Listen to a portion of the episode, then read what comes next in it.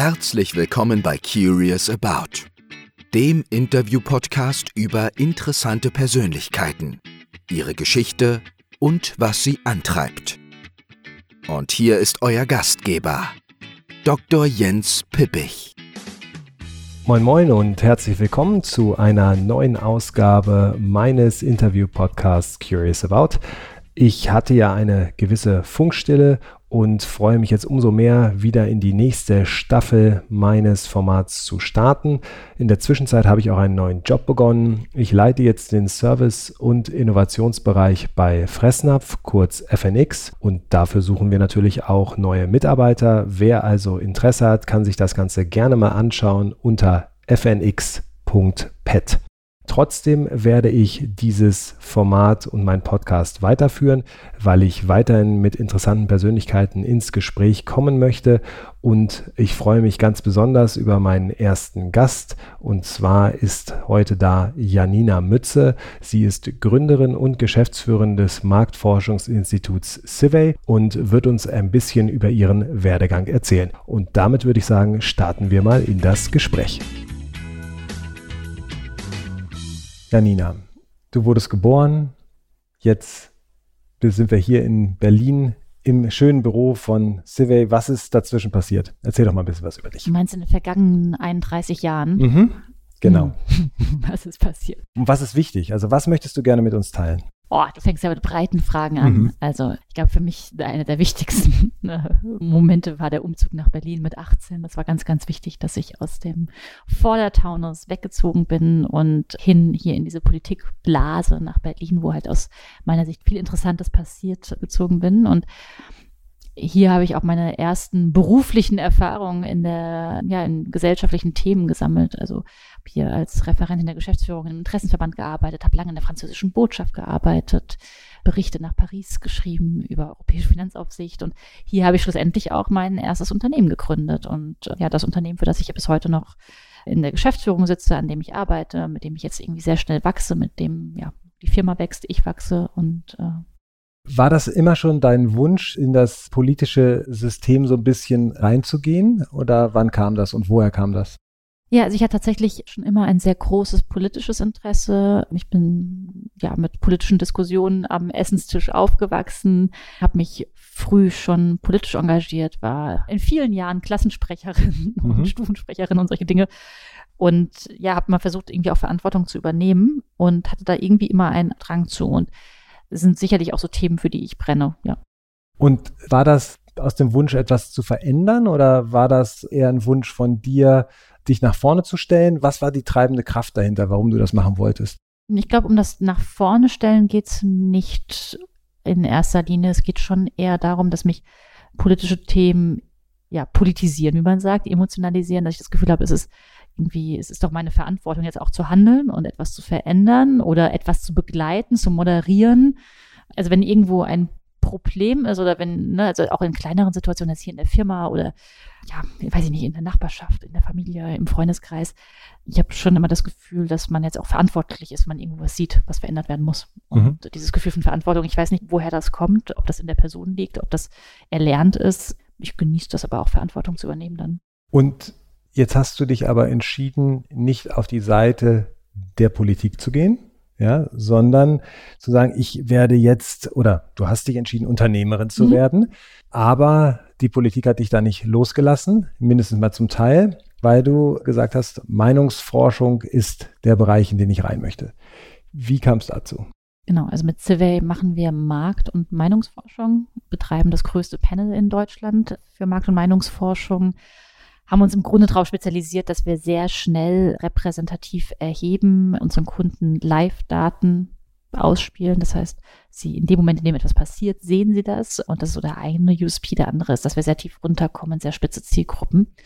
Ja, und mit diesen zwei Mehrwerten adressieren wir mehrere Kunden, also vom DAX-Unternehmen über den deutschen Mittelstand bis hin eben aber auch zu Bundesministerien, Parteien, politischen Akteuren, die natürlich im Bereich der Meinungsforschung unsere Angebote halt nutzen, um wirklich ein Gefühl für ihre Zielgruppen zu bekommen, für Menschen in der Bevölkerung. Und wie es dazu gekommen ist, ich sage mal, das ist so ein sehr glücklicher Unfall gewesen. Also ich bin nicht auf einer Business School gewesen, also ich bin keine WHU-Absolventin, ich bin nicht in einer Unternehmerfamilie groß geworden.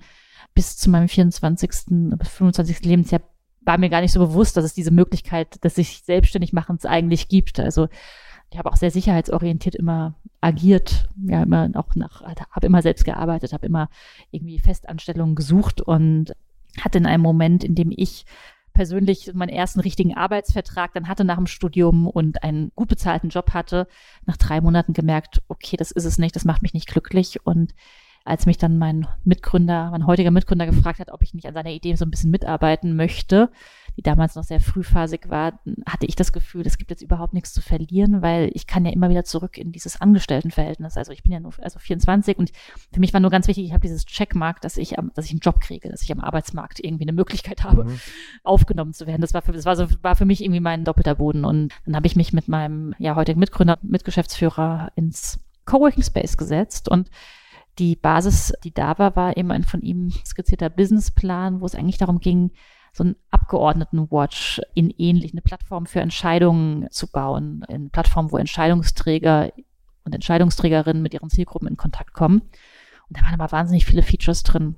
Wir hatten beide nicht viel Ahnung von technischer Produktentwicklung und wir haben wirklich durch sehr, sehr viele Gespräche, Challenges, viele Entscheidungen, glückliche Entscheidungen, wie man das halt so macht, immer weiter diese Idee eingenordet hinzu, wir erheben quantitative Daten und wenn ich vielleicht mal kurz ausholen darf, das war so eine Zeit 2015, in der man sehr viel auch über Filterblasen online gesprochen hat. Also wir kamen aus der Situation, dass online sehr, sehr viele Meinungen geteilt wurden. Man das Gefühl hatte, ne, also recht, also populistische Meinungen werden immer stärker, die ganze Gesellschaft verroht im Zweifel und uns war es ein Anliegen, diese Online-Meinungen eben sinnvoll zu quantifizieren und sinnvoll einzuordnen, dass nicht der lauteste gewinnt. So, das ist so ein bisschen das Feld, aus dem wir kommen. Also wir sind sehr politisch gestartet, sehr aus dem Feld der Meinungsforschung und bedienen eben heute ein sehr, sehr breites Kundenspektrum. Wenn wir da jetzt mal zurückgehen, du hast gesagt, okay, du warst nicht so ganz zufrieden in deinem Angestelltenjob, jetzt kommt dein heutiger Mitgeschäftsführer auf dich zu und sagt, Mensch, ich habe da eine Idee. Hätte es auch jede andere Idee sein können und du hättest gesagt, ja, ich bin so unzufrieden hier in meinem Job, dass ich auch eine andere Gründung gemacht hätte? Oder war es schon das Thema, was dich gereizt hat?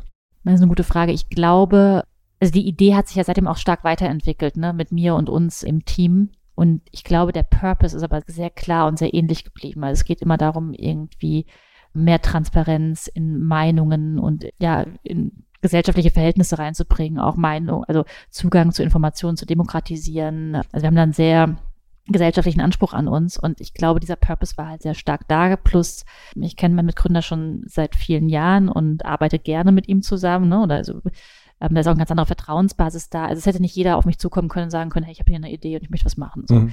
Das nicht. Aber natürlich hätte die Idee sicherlich auch ein bisschen anders sein können oder man hätte, ne, also ein paar Variablen hätten sicherlich anders sein können. Aber wenn ich jetzt zurückblicke, ich weiß noch genau, im ersten Businessplan drinstehen hatten, dass ja niemand weiß, ob die Menschen auf der Krim wirklich zu Russland gehören wollen. So, das war damals, das war damals so ein Use Case davon, wo wir quasi den Wert von Meinungsforschung so als ja unter Beweis stellen wollten, ja, und wie hochaktuell das heute wieder ist, dass wenn in Regionen, wo Zugang zu Meinungen und Möglichkeit der Meinungsäußerung und der Quantifizierung eben nicht gegeben ist, dass eigentlich gar nichts mehr so richtig funktioniert.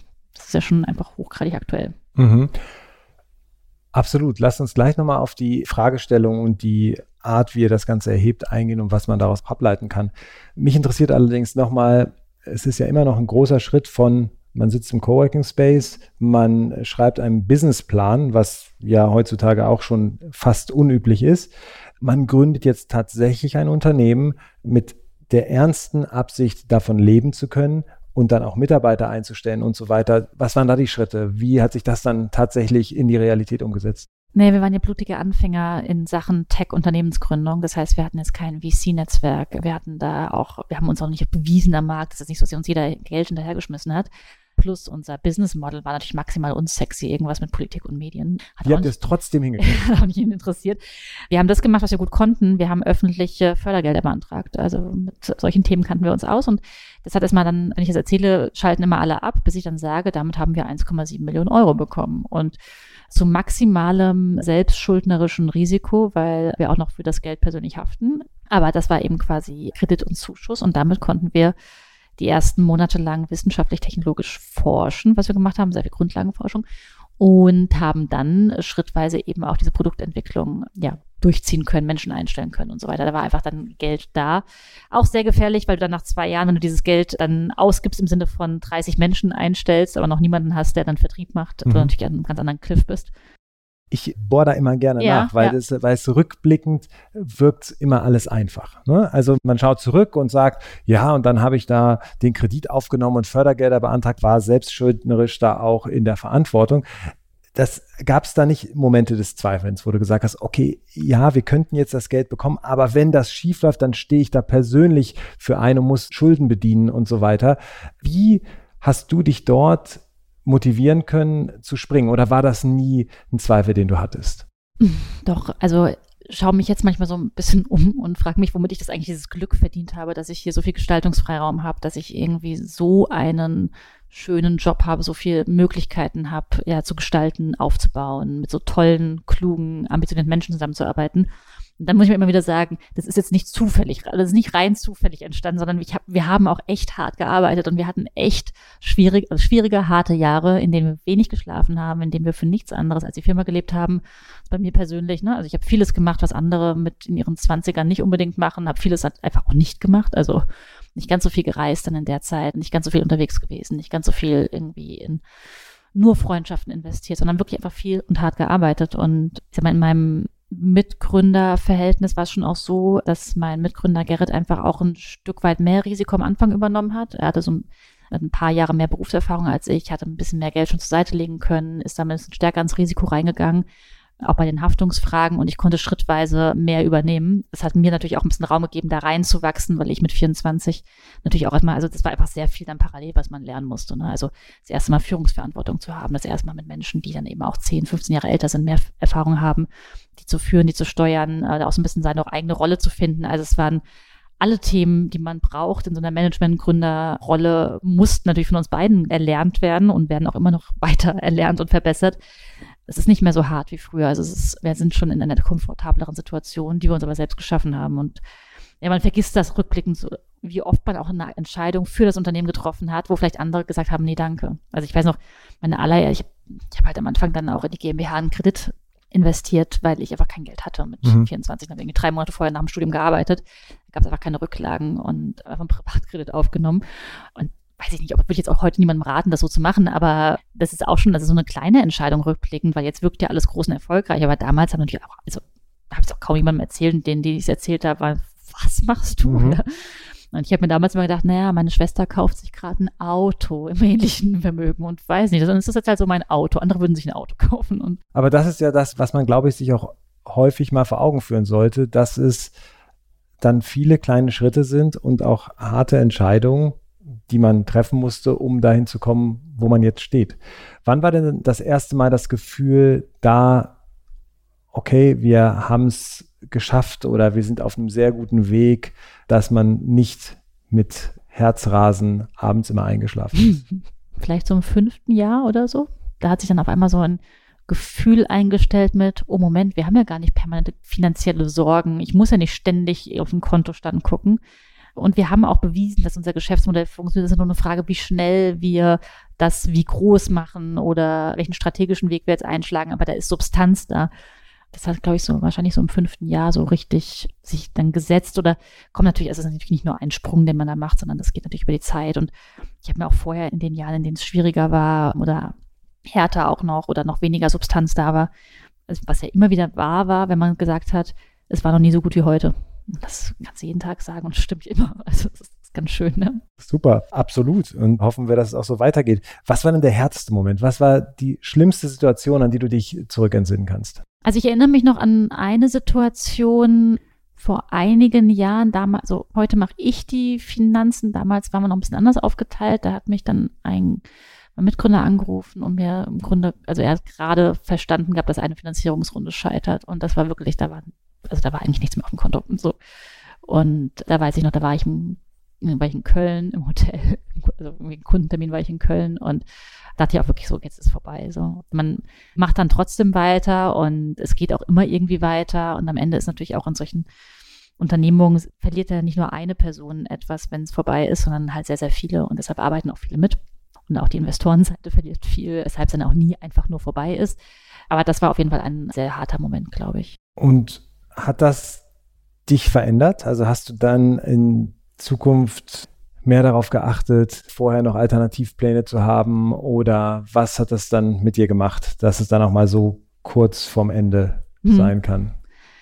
Ja, wir haben uns tatsächlich damals dann auch personell neu aufgestellt und ich habe dann auch tatsächlich diesen Bereich übernommen. Also wir haben den quasi an eine dritte Person ausgelagert gehabt und haben da vielleicht waren beide zu laissez-faire als Geschäftsführer. Das war sicherlich eine der Konsequenzen. Was es aber nicht heißt, dass ich jetzt irgendwie alles besser mache. Also überhaupt nicht. Aber es ist also dieses mit auch Verantwortung übernehmen und auch näher am Handeln dran sein, das war mir, ist, ist mir dann immer schon wichtig, wenn ich das Gefühl habe, so. Mhm. Ne? Also hat ja auch Verantwortung. So, Silvia wird erfolgreicher wir sind jetzt in Jahr fünf, du hast das Gefühl, ich muss nicht jeden Tag aufs Konto gucken. Mhm. Was dann typischerweise passiert, ist, dass dann plötzlich auch andere Leute auf einen aufmerksam werden, also andere Wettbewerber, wie auch immer. Jedenfalls ist man, merkt man dann ja auch, man ist nicht alleine in dem Markt. Ja. Wie war das bei euch? Weil es gab ja schon etablierte Markt- und Meinungsforschungsunternehmen am Markt, die man als normaler Bürger wahrscheinlich hauptsächlich aus irgendwelchen Sonntagsfragen und Dingen aus dem Fernsehen kennt, wo gesagt wurde, das wurde erhoben von XY. Mhm. Wie war da eure Erfahrung? Ja, das ist ganz spannend, weil wir wirklich eine sehr intensive Wettbewerbsbeziehung haben mit einem Unternehmen. Und das kam schon sehr viel früher. Ich weiß noch, irgendwie 2017, 2018 fing das an. 2017 haben wir einen Kollegen eingestellt von einem anderen Unternehmen. Da weiß ich noch, dass er gesagt, also von einem anderen Wettbewerbsunternehmen, auch, auch sehr stark Online-Meinungsforschung machen und auch Marktführer sind in anderen Märkten und so. Und damals wussten seine Chefs noch überhaupt nicht, was dieses Survey ist, wohin er geht. So, das waren, also, und das war meine Selbstwahrnehmung auch ganz, ganz lange mit, ja, wir sitzen da irgendwie in Kreuzberg, wir machen hier so unser Ding. Ich habe so diese Außenwahrnehmung, die habe ich sehr viel später wirklich verstanden, nämlich auch durch diesen einen Wettbewerber, der uns dann massiv hat, ja, so, wie sagt man das denn? muss man auch ein bisschen aufpassen, was ich sage, weil wir führen Prozesse im zweistelligen Bereich und das wird halt momentan alles abgemahnt, was abgemahnt werden möchte. So und es ging eben dann los mit einer großen Kampagne. Auf einmal hat sich dann der Geschäftsführer dieses Unternehmens irgendwie an vielen Stellen zu uns geäußert. Es wurden also gab Artikel über Survey, die nicht positiv waren. Es gab auf einmal dann einen sehr negativen Wikipedia-Artikel. Es gab auf einmal so ein Survey-Troll-Account auf Twitter, der sehr anonym, aggressivst unsere Kunden beleidigt hat. Wir haben dann einen ehemaligen Mitarbeiter des Wettbewerbers bei uns intern gehabt, eingestellt als Werkstudent, der interner geleakt hat. Dann haben wir die Staatsanwaltschaft eingeschaltet, die hat das bestätigt gesehen. So, also wirklich massivste ja, weiß nicht, ich habe ganz neue Skills gelernt. Ne? Also mhm. Also ich habe mich jetzt in so deutsche Prozessordnung, kenne ich mich jetzt richtig gut aus, mhm. aber da wollte ich mich ja nie auskennen. So, und das läuft jetzt nach wie vor noch so durch im Jahr fünf, dass wir mehrere Parallelverfahren mit diesem Wettbewerber haben. Im Grunde hat der uns ein bisschen groß gemacht, weil der uns natürlich eine Reichweite und eine Bühne geschenkt hat, die man vielleicht als Startup sonst so gar nicht gehabt hätte. Das war auch mal sehr existenziell, denke ich. Also es hat mich, als das losging, so 2017, 2018, hat mich das wahnsinnig beschäftigt, weil wir da einfach auch noch nicht das Standing hatten und uns auch noch gar nicht so die, die Möglichkeit hatten, uns so zu beweisen und auch ein, ein eigenes ja auch als eigener Akteur wahrgenommen wurden in der Öffentlichkeit.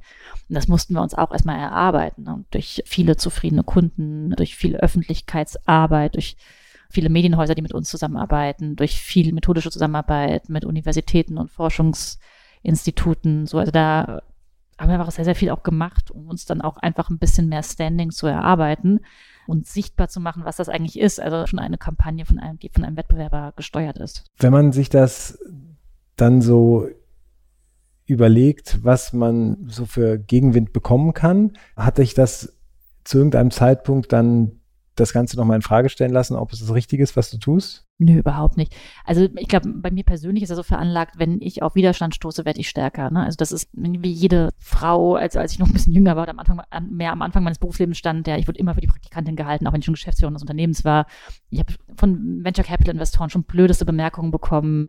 Also aber solche Situationen, die machen mich immer, also die machen mich wütend und dann denken wir jetzt erst recht. Und das ist mit sowas genauso. Ja. Also wenn jemand einfach Fake News über dich verbreitet, Sachen in der Öffentlichkeit erzählt, die nicht stimmen, sich mit Menschen in Politik und Medien austauscht und überall was streut, also dann denken wir, das geht nicht. Und dann hat man ja auch eine Verantwortung gegenüber dem Team. Also hier arbeiten ja so viele, so smarte, kluge Menschen, wirklich auch mit Herzblut an den Algorithmen von uns, an dem Produkt von uns. Und wir haben ja wirklich was Neues und auch Innovatives geschaffen. Geht ja nicht, dass dann, wenn dann irgendjemand, den ich dann auch in der Form gar nicht ernst nehmen kann, weil er es auch gar nicht verstehen möchte, was wir tun, er sich da hinstellt und sich äußert, dann kann ich halt nicht einfach sagen, okay, jetzt gehe ich, jetzt warum? Mit mhm. Gegenteil. Also dann denke ich mir jetzt erst recht. Und ich glaube, dieses jetzt erst recht, was wir als Firma gelebt haben, das hat dann auch eben dazu geführt, dass wir eben so schnell gewachsen sind. Wie viele Mitarbeiter habt ihr jetzt? Also es sind gerade jetzt 120, genau. Und das ist auch schon auch ein gutes Wachstumstempo. Wir haben also während Corona waren wir so ein bisschen on hold, auch die ersten Monate, um erstmal zu gucken, wie sich das eigentlich auf uns auswirkt. Und haben jetzt auch gemeinsam mit unserem Gesellschafterkreis entschieden, dass wir jetzt nochmal investieren und weiter, also weiterhin ins Wachstum in Deutschland und dann ab nächsten Jahr auch im europäischen Ausland investieren. Hast du Angst vor dem Zeitpunkt, wo du deine Mitarbeiter nicht mehr alle kennst? Nö, keine Angst. Also es verändert sich ja jetzt schon. Ne? Also bereits, wir sind noch vor neun Monaten halb so viele gewesen. Jetzt sind wir nicht alle täglich im Office. Das heißt, man sieht sich auch nicht täglich. Und das wird schon auch sportlich, dann irgendwie mitzukommen. Aber das ist ja auch okay. Also ich bin dann eher immer wieder positiv überrascht, weil ich dadurch, dass ich nicht mehr in jedem Recruiting-Prozess drin bin, wenn man im Teammeeting oder auf dem Flur jetzt einfach Menschen kennenlernt und denkt so, wow, wie cool, dass er oder sie für uns arbeitet oder mit uns arbeitet. Mhm. Das ist eigentlich dann immer wieder so eine schöne Bestätigung und Überraschung dann auf dem Moment. Und glaubst du, dass ihr als Gründer dauerhaft die richtigen Führungskräfte seid für das Unternehmen, unabhängig von der Größe? Nee, bestimmt nicht. Also unsere Rollen verändern sich und wir arbeiten auch daran, ja, ne, uns selbst überflüssiger zu machen, Anführungszeichen, also Bereiche abzugeben, Bereiche an andere Führungskräfte zu übergeben äh, und da auch dann jeweils in eine andere Rolle reinzugehen. Ein schönes Beispiel bei uns ist im Vertrieb. Da haben wir schon vor drei, vier Jahren, dreieinhalb Jahren sehr hochkarätig besetzt, jemand den Vertrieb für ganz Deutschland für ein großes Corporate vorher geleitet hat, der dann zu uns gekommen ist, der jetzt dieses Team von drei auf 50 Leuten in kürzester Zeit sehr, sehr gut aufgebaut hat und eine wahnsinnig gute Stimmung ist, eine ganz eigene Kultur, die zur Firma passt, die aber auch sich natürlich auch weiterentwickelt und auch bisschen vertriebsinhärenter ist ne? und das nicht wie ein Dev-Team weitergeführt wird, so wie, so wie ich das ansonsten jetzt gemacht hätte, aus der bestehenden Firma heraus nur denkend. Und das haben wir an vielen Bereichen. Also im Vertrieb war es so eins der ersten Bereiche, in denen wir uns so stark professionalisiert haben. Ähm, aber das gibt es auch in anderen Bereichen und das macht total Spaß, weil das mich ja auch in eine Rolle bringt, in der ich wahnsinnig viel lerne, in der ich mehr Beinfreiheit bekomme, in der ich auch meine Stärken ganz anders ausspielen kann fürs Unternehmen. Und ich habe da nicht so Angst davor zu wissen, dass ich ein paar Dinge vielleicht auch nicht so gut mache wie andere. Das ist okay. Also dafür hat man ja dann irgendwie auch coole Kollegen und ein breites Management. Und die Zeit, die du dir jetzt dadurch freiräumst, dass du mehr Aufgaben abgibst, die setzt du ein für Tätigkeiten im Aufsichtsrat, in Beiräten, Nee, nicht unbedingt. Also es ist richtig, dass ich, also ich mache momentan zwei Mandate in Aufsichtsräten. Ich habe in den letzten Jahren habe ich auch viele politische Beiräte so besetzt oder an Universitäten oder in Verbänden, wo es mir darum ging, ein bisschen Digitalpolitik nach vorne zu setzen, auch mehr Chancengerechtigkeit im Bereich Gründertum, Digitalwirtschaft zu setzen, weil ich schon das Gefühl habe, dass wir da mehr Grundlagenarbeit und Bildungsarbeit platzieren müssen, um irgendwie auch wirklich in der Breite Deutschland digitaler und ja, ein bisschen chancenorientierter zu machen. Das habe ich aber eher zurückgefahren, weil es einfach zu viel wurde und weil in der Firma hier was wahnsinnig viel passiert. Die Zeit nutze ich eigentlich vor allem jetzt, um, naja, je nach Unternehmensphase sich wieder so ein bisschen um die großen Themen zu kümmern. Ne? Also jetzt sind wir, ich glaube jetzt, wenn ich, wenn ich sage, wir sind jetzt gerade 120, dann muss man sich jetzt schon überlegen, wie verändert sich die Organisation, welche Strukturen braucht es in der Zukunft, bei uns ergänzen sich jetzt auch so, es gibt so ein paar neue Themen im Geschäftsmodell. Wir bauen gerade einen Beratungsarm auf. Das sind einfach ganz neue Themenfelder, in die, ja, in die wir jetzt Zeit und Energie und Ressourcen investieren. Und da, da freue ich mich dann einfach, mich da einbringen zu können. Was treibt dich denn an? Wo willst du denn hin? Auch persönlich? Also was mich antreibt, ist das Lernen und das Besserwerden und mehr verstehen und gestalten. Und das ist halt aktuell in der Firma noch absolut gegeben. Also da passiert so viel. Und das ist gerade wirklich diese Phase jetzt, in der wir auch wirklich sehr seniore Menschen auch aus anderen mal, traditionelleren Unternehmen unserer Branche akquirieren, aber auch aus großen ja, Tech-Unternehmen. Und ich aber merke, da kommt ganz viel neue Expertise wieder ins Unternehmen rein. Das ist wieder so ein Schub, den wir machen. Das ist total cool. Und das ist auch das, was ich auch so ein bisschen in den ja, also in den zwei Nebentätigkeiten, die ich mache, auch Suche ist im Grunde also auch dann, ne, also zu verstehen, wie funktionieren andere Branchen. Was machst du da? Ich bin zum einen bei Veganz im Aufsichtsrat, wie du weißt. Und mhm. äh, ich glaube, Veganz muss man nicht erklären. Also Veganz kennen die meisten sicherlich als Marke im Food-Bereich. Und dann bin ich noch in einem Aufsichtsrat in einer Ausgründung der Sparda Banken, wo es um Beyond Banking Produkt geht. Das auch eine ganz, ganz spannende Gründung ist, den Comeco, weil es aus einem ganz anderen Umfeld passiert, ne? Also ein Corporate-Umfeld, was auch wirklich sehr, sehr, also den Mut auch beweist, jetzt erstmal in diese digitale Welt mehr zu investieren. Auch total spannend für mich. Mhm. So, gleichzeitig haben wir auch schon das Thema Chancengerechtigkeit thematisiert. Wie nimmst du das Ganze denn wahr als weibliche Unternehmenslenkerin, die ja auch eine gewisse Sichtbarkeit hat, auch durch deine Fernsehauftritte, die du bei Welt hast, wo du ja verschiedenste Umfrageergebnisse einordnest und vorstellst. Wo glaubst du, stehen wir da? Also, was hat sich in den letzten Jahren getan und was muss noch passieren? Also wir sehen das ja in den Studien, die jedes Jahr veröffentlicht werden, dass der Gründerinnenanteil in Deutschland wahnsinnig gering ist in den Technologiegründungen. Also sind ja immer noch irgendwie, ich glaube, es ist bei 16, 17 Prozent, wo wir 50 Prozent Frauen sind. Und das ist natürlich was, was irgendwie ein systemisches Thema ist. Also das muss man sich überlegen, wo das herkommt und wie man es ändern möchte. Ich glaube, es ist wichtig, das zu ändern, weil wir diese ganzen digitalen Unternehmensgründungen ja sehr, sehr stark prägen, wie unsere Gesellschaft lebt. Egal, wie wir uns von A nach B bewegen, wie wir wohnen, wie wir, welche Produkte wir konsumieren und so weiter. Das ist einfach ganz, ganz viel ja, Lebenswelt, was neu ins digitale Zeitalter übersetzt wird und aber auch ganz, ganz viele Werte und Haltungsfragen. Und ich glaube, dass das aus einem möglichst diversen Set an Menschen kreiert werden sollte und nicht nur von einem Typ Menschen. So, und da ist jetzt eine Dimension, ist das Thema Frauen, die aktuell unterrepräsentiert sind in dem Bereich. Und ich, das fängt natürlich sehr, sehr früh an im Bereich, ja, wie erziehen wir unsere Kinder, ermutigen wir Mädchen genauso, sich schmutzig zu machen, sich zu streiten, Risiken einzugehen wie Jungs. Dann ist es ja ganz interessant zu sehen, dass Mädchen die besseren Abschlüsse machen in Schulen und Universitäten aber es dann auch eine gewisse Drop-off-Rate gibt im Job. Und da ist dann dieses Thema, weiß ich nicht, in Deutschland, die durchschnittlichen Gründer und Gründerinnen sind Akademiker und Anfang Mitte 30. Das ist natürlich ein Thema, also eine Phase, in der dann wieder Thema Kinder reinkommt und was in Deutschland zumindest mehrheitlich irgendwie an der Frau hängen bleibt, das alles unter einen Hut zu kriegen. Und gerade für Selbstständige ist es nicht besonders einfach, äh, alles unter einen Hut zu kriegen. Man hat nicht die gleichen Möglichkeiten wie als Angestellte. Und da gibt es einfach eben ganz, ganz viele Bausteine, an die man rangehen sollte. Und ich glaube, eins der wichtigsten ist aber, dass wir so Skills, die man in der digitalen Welt braucht, wie ja, Technologiekompetenz, auch so ein bisschen die Angst verlieren vor neuen Technologien, einen Umgang mit Fremdem lernen, so das aber auch vielleicht auch so ein bisschen so ja, Selbstständigkeit als Thema erlernen, dass wir so all diese Themen ins Schulsystem irgendwie reinkriegen müssen. Also das muss irgendwie systemisch gelernt werden und darf nicht nur Glück sein, dass man jemanden kennt, der ein eigenes Business hat und erfolgreich ist und vielleicht mal so ein bisschen was beibringt, sondern wenn wir das in die Schulen reinkriegen, glaube ich, dass wir da schon sehr, sehr viel, also auf sehr viel breiteres Interesse stoßen können. Da gibt es natürlich viele tolle Initiativen schon, aber ich glaube, eine wesentliche Herausforderung ist natürlich auch, dass, dass das Lehrpersonal gar nicht die Möglichkeiten hat. Also wir können denen jetzt auch nicht einfach auch sagen, macht das mal. Die brauchen natürlich auch die Ausstattung, die brauchen auch die Kompetenzen, die brauchen auch irgendwie ein bisschen, die müssen ja auch enabled werden, sowas weiterzugeben. Ja, und da kann Politik sicherlich ansetzen. Aber breites Feld, also ich, hm. ja. Wie kriegst du denn das alles in deinen Hut? Mit Familie und Unternehmen gründen und dann noch deine Aufsichtsratstätigkeiten. Ja, es wäre, glaube ich, nicht alles schon so in der Form zu früheren Zeitpunkten. Es hätte nicht alles so gleichzeitig so stattfinden können zu jedem Zeitpunkt der Unternehmensgründung. Ich glaube, mein Mitgründer musste sehr lachen, als ich ihm erzählt habe, dass ich schwanger bin, weil das war, glaube ich, gerade der Monat, in dem wir zum ersten Mal Break-Even waren. So dem Jahr. so, ja, okay, das ist gut organisiert wieder.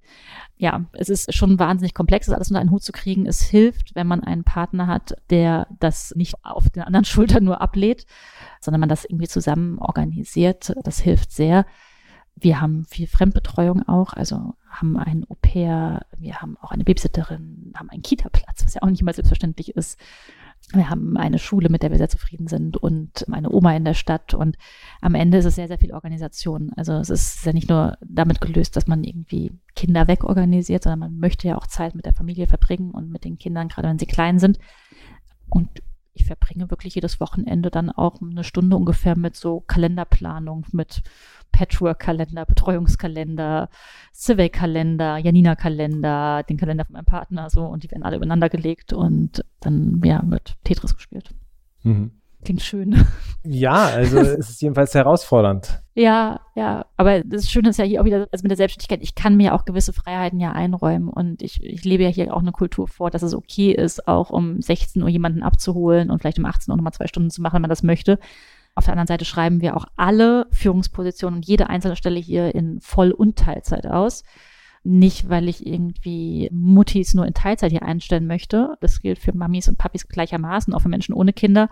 Ich merke aber einfach, dass wir kriegen seither, seitdem wir das machen, kriegen wir sehr viel mehr Bewerbungen auch von sehr, sehr hochkarätigen Frauen. Und das kann ich natürlich kritisieren, dass Frauen sich eher auf Teilzeit bewerben als Männer. Aber ich kann das System ja nicht im Ganzen ändern. Ich kann halt erstmal nur dafür sorgen, dass coole Menschen in unser Unternehmen reinkommen und wir dann schrittweise auch das passende Arbeitsverhältnis für jeden finden. Genau.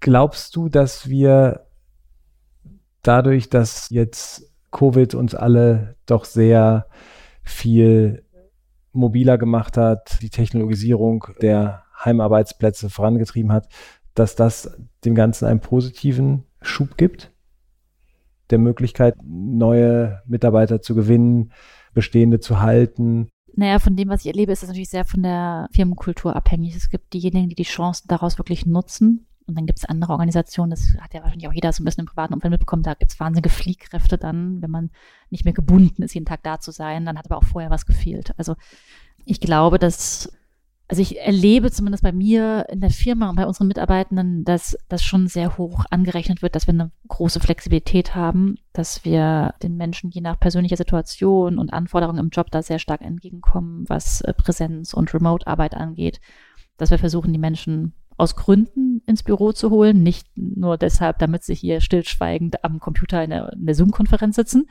sondern dass wir halt einfach jetzt auch schrittweise hier so ein bisschen dann die Office-Tage so als Ort der Begegnung haben, wo Workshops und Kreativarbeit stattfindet.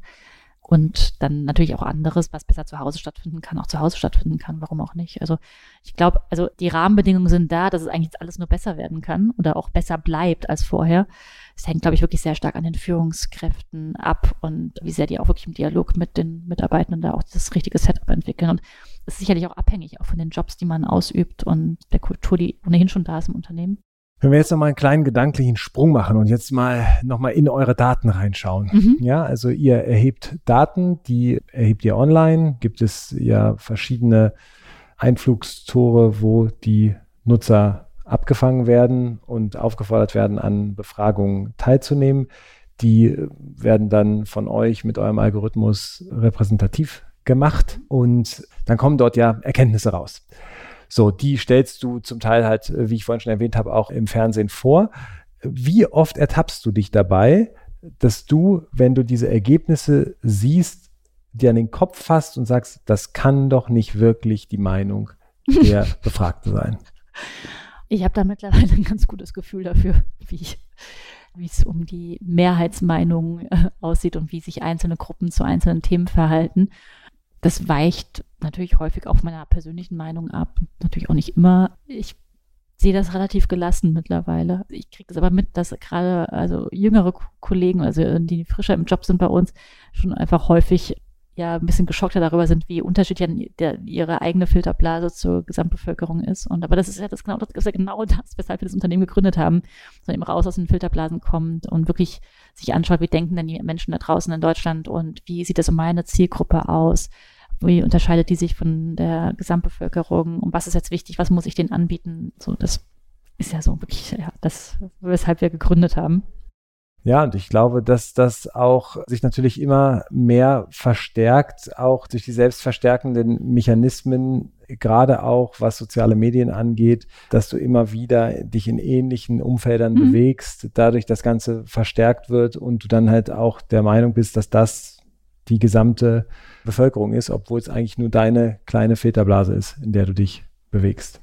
Ja, und die Fronten verhärten sich dadurch natürlich auch, ne, wenn man dann eben gar nicht mehr aus diesen Filterblasen rauskommt und dann bilden sich natürlich schon auch einfach andere, ja, weiß ich nicht, bildet sich eine andere Sicherheit, dass das jetzt die Wahrheit ist und so. Und das ist schon was, wo man auch ein bisschen, ja, wo es sicherlich hilft, da sich A regelmäßig auszutauschen, aber B vielleicht auch eine Art Kompass zu haben, wie unsere Daten das eben bieten können, die so ein bisschen einfach ein Gefühl dafür geben, wo die Gesellschaft im Ganzen steht oder was würdest du dir auch von der, von der Politik wünschen, das in der eine oder in die andere Richtung verbessert? Denn das eine sind natürlich Unternehmen, die relativ konkret ihre Fragestellung haben, in Richtung Absatzorientierung oder welches Produkt performt besser oder was möchte der Kunde gerne haben.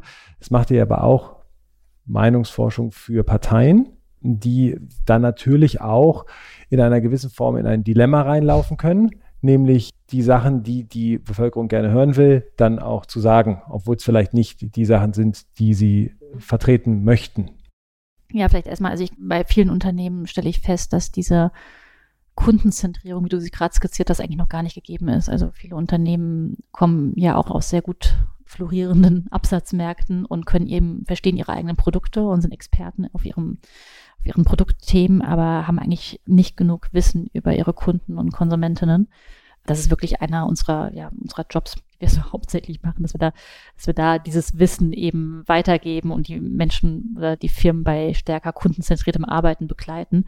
Aber es ist also auch da ist noch nicht alles perfekt, auch wenn das dann vielleicht in vielen Bereichen der Wirtschaft ein bisschen weiter ist als in der Politik und auch anders stattfinden sollte, weil Politik findet ja gesamtgesellschaftlich statt und Nichtsdestotrotz gibt es ja Parteien mit unterschiedlichen Angeboten an die Gesellschaft und die einen unterschiedlichen Fokus setzen und unterschiedliche Menschen ansprechen möchten. Und was wir erleben ist, dass die Parteien datenzentrierter arbeiten. Und ich glaube, das ist auch begrüßenswert, weil sie auch damit die Möglichkeit haben, nicht am Menschen vorbei zu agieren und auch zu mal ihre eigenen Thesen und Positionen auf den Prüfstand stellen. Und was ich wirklich noch nie erlebt habe, und wir arbeiten wirklich für alle Parteien im demokratischen Spektrum zusammen, ist, dass eine Partei nach Umfragen heraus eine Position entwickelt hat. Also das sehe ich nicht, aber was wir auch sehen und was wir begleiten, ist, dass man wenn es darum geht, Programme auszugestalten, sich auch zu überlegen, wen spricht man mit welchen Themen an, dass man dann als auch einfach differenzierter arbeitet und weiß, ja, das Rententhema ist für alle interessant. Junge Menschen schauen anders auf Innovationen der Rentensystematik drauf als ältere, also spreche ich sie unterschiedlich an.